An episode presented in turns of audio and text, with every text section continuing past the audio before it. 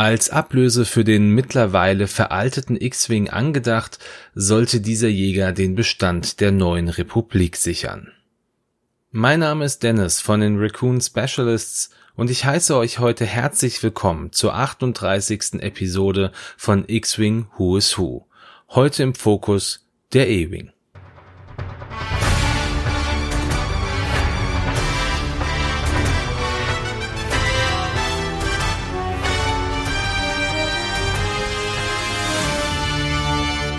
Der E7 Mehrzweckjäger oder auch einfach E-Wing genannt, wurde kurz nach der Schlacht von Endor von der frisch gegründeten Freitag Incorporated als erster Jäger überhaupt entwickelt und gebaut. Er war außerdem auch der erste Jäger überhaupt, der für die neue Republik gebaut wurde Während der Entwicklung wurde viel Wert darauf gelegt, dass der E-Wing in jeder Hinsicht die Leistungen des T-65 X-Wings erreichen und übertreffen sollte. Doch leider kam es anders, da er bei seinem ersten Kampfeinsatz erhebliche Mängel aufwies, wie Waffenfehlfunktionen oder auch fehlende Verbindungen zu den extra für den Jäger entwickelten R7 Astromex.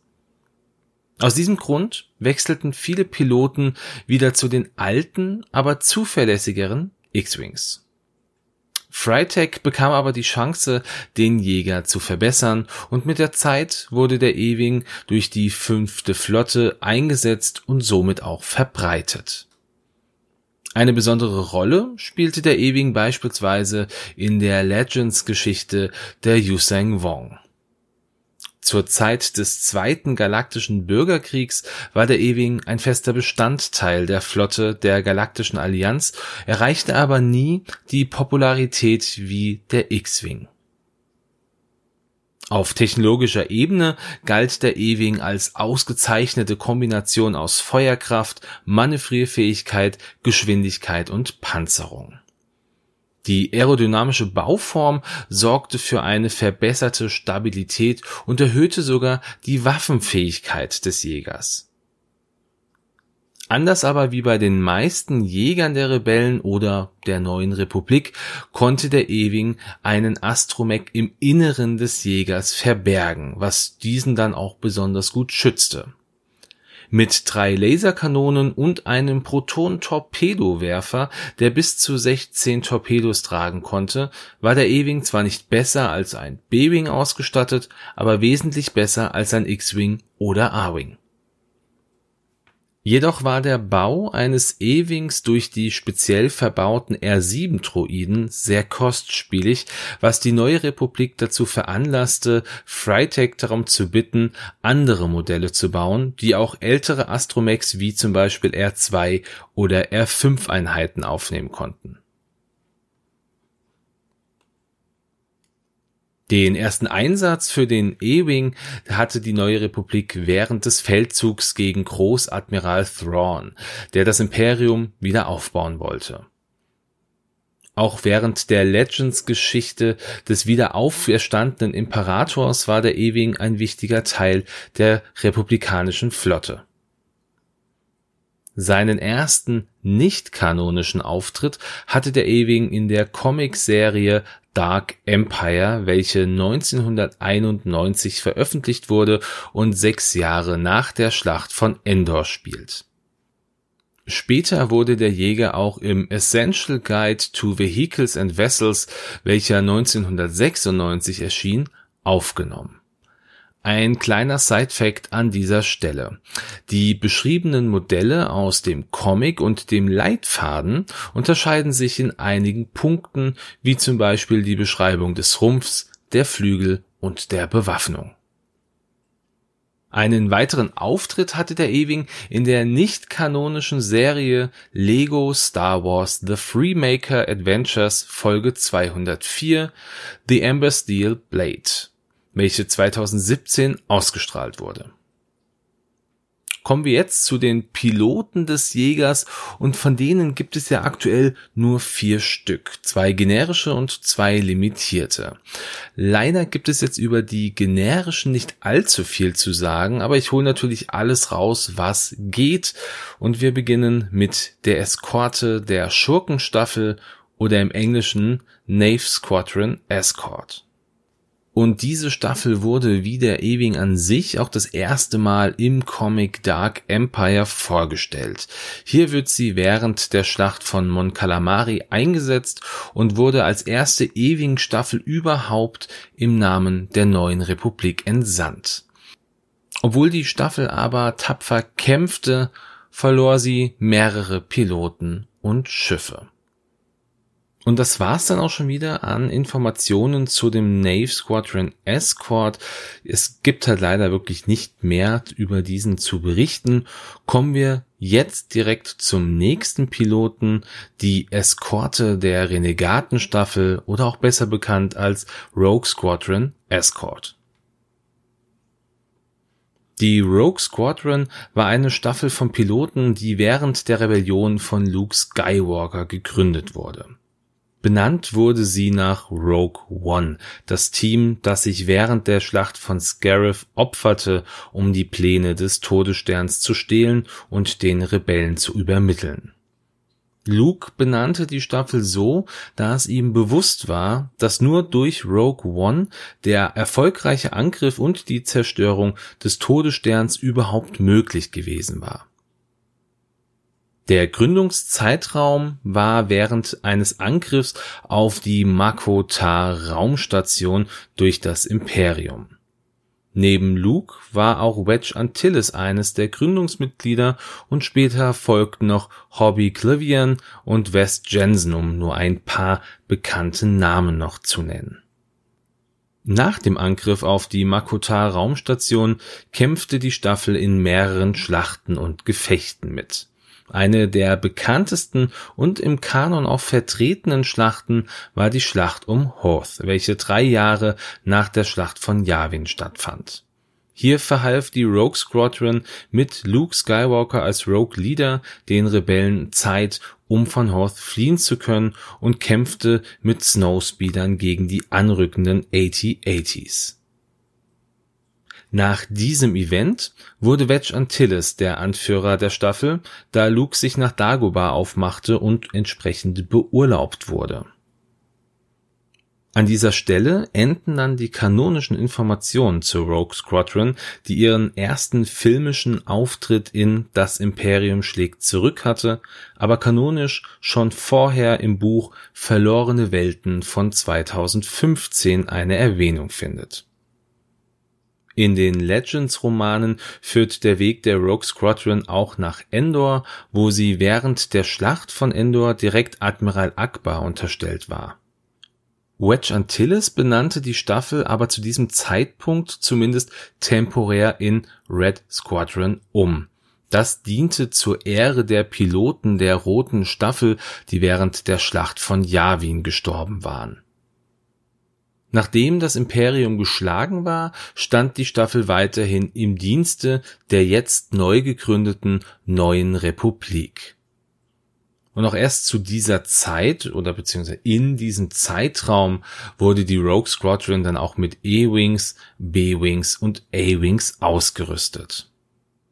Und jetzt könnte ich natürlich noch viel mehr erzählen. Zum Beispiel über den Krieg der Yuseng Wong oder den Zweiten Galaktischen Bürgerkrieg, in dem beispielsweise Jaina Solo, die Legends-Tochter von Han und Leia, kurzzeitig auch die Rogue Squadron anführte. Das könnte aber wirklich eine komplette eigene Folge füllen. Wenn ihr euch aber für sowas interessiert, gebt mir das gerne mal in einem Feedback irgendwie mit rein, dann mache ich mir mal Gedanken, ob wir da mal vielleicht eine Sonderfolge zusammenpacken können kommen wir jetzt sogar schon zum vorletzten Piloten dieser Staffel und dem ersten limitierten. Es geht um Gavin Darklighter. Gavin war ein Mensch, der auf Tatooine geboren wurde während der Zeit des Imperiums. Er war der Sohn von Feuchtfarmern und wenn der Nachname Darkleiter jetzt bei dem einen oder anderen etwas auslöst, dann liegt es natürlich daran, dass Gavin der Cousin von Biggs Darkleiter war, welcher auch auf Tatooine aufwuchs und der beste Freund von Luke Skywalker war. Biggs und Gavin standen sich aber nicht wirklich nahe, und als Gavin zehn Jahre alt war, starb Biggs bei dem Angriff auf den ersten Todesstern. Gavin führte auch ein sehr einfaches Leben, genau wie es Luke auch schon vor ihm tat, und er lernte das Fliegen in einem T-16 Skyhopper. Star Wars Veteranen unter euch können sich sicher an den T-16 Skyhopper erinnern. Das war nämlich ein Schiff aus dem PC-Spiel Star Wars Rebel Assault aus der ersten Mission. Sechs Jahre nach der Schlacht von Yavin mit 16 verließ Gavin Tatooine, um sich der neuen Republik anzuschließen, da er hier sein Schicksal sah. Er schloss sich also der Flotte der neuen Republik an und erfuhr, dass die Rogue Squadron die elitärste und beste Jägerstaffel der neuen Republik war und wollte sich dieser auch direkt anschließen.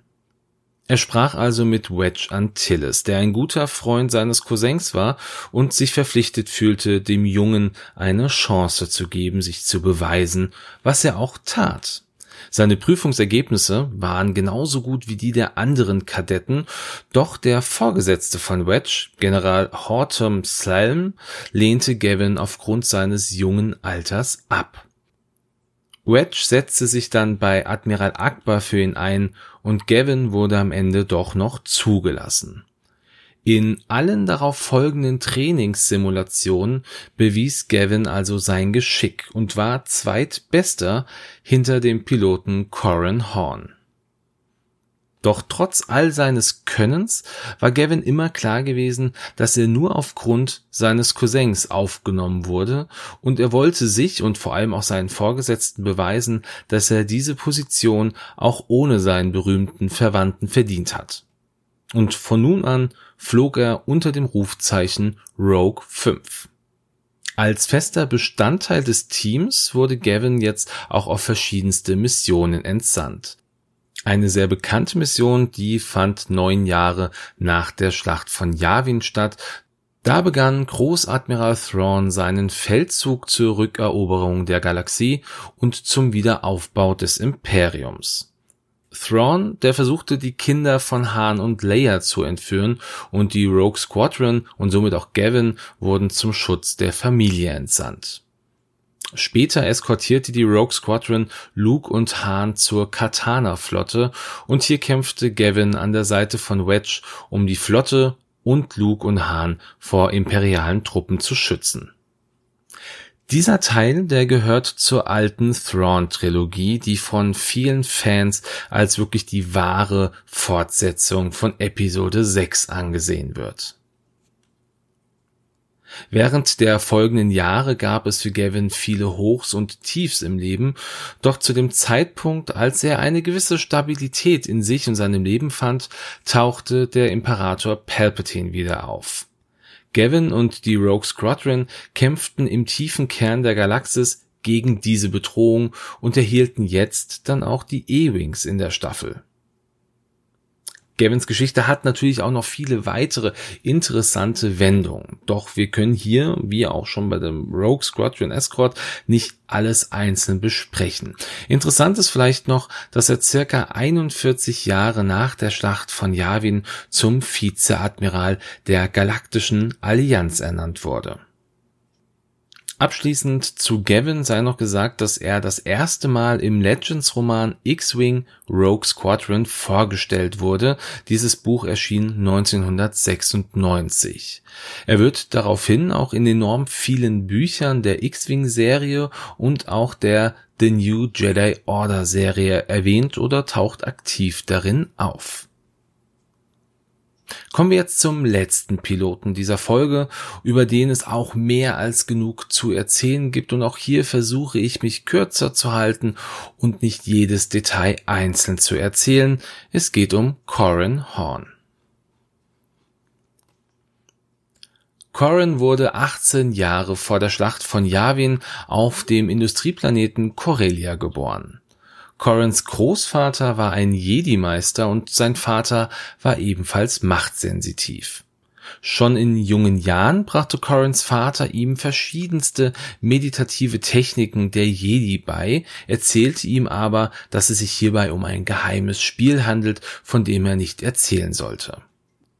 Als Corrin dann alt genug war zu arbeiten, wurde er genau wie sein Vater vor ihm ein Sicherheitsbeamter des koreanischen Geheimdienstes. Doch da der CSD nach und nach vom Imperium kontrolliert wurde, wollte Corrin sich absetzen und mit seinem persönlichen grün-weißen X-Wing schaffte er es und kam über verschiedenste Umwege zur Rebellion.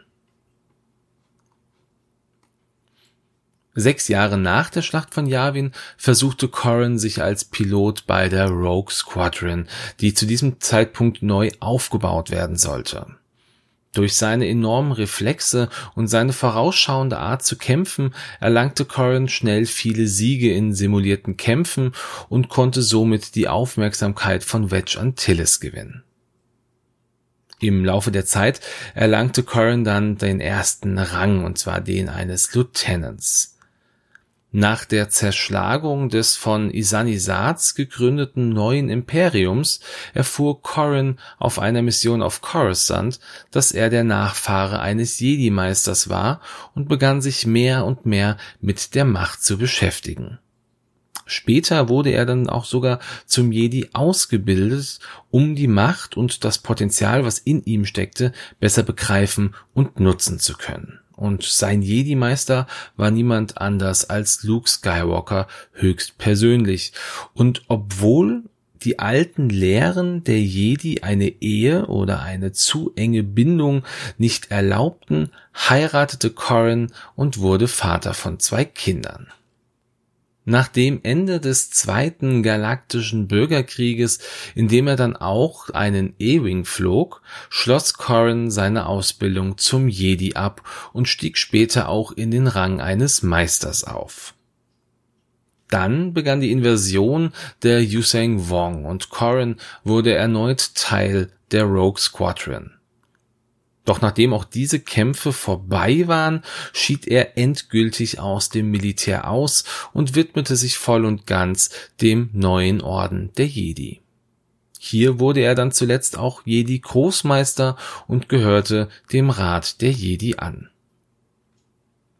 Corrin hatte seinen ersten Auftritt im Star Wars Adventure Journal Nummer 7 von 1995.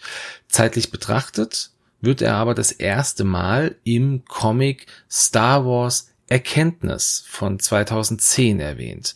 Hier taucht er als Vision der jungen Shah Kohn, die Nichte von Plo Koon, auf. Dieses Comic spielt zwar nach den Ereignissen von Episode 3, die Rache der Sith, ist aber nicht kanonisch. Ja, und dann hätten wir es doch auch mal wieder geschafft. Ich hoffe, ihr habt ein paar neue Informationen erhalten, ein paar Neuigkeiten jetzt irgendwie mitnehmen können. Wie schon gesagt, hätte ich jetzt zu jedem Piloten einfach wirklich eine komplette Geschichte erzählen können. Das ist aber einfach nicht möglich, weil jedes einzelne Buch durchzuarbeiten, das würde halt jeglichen Rahmen einer solchen Podcasts sprengen.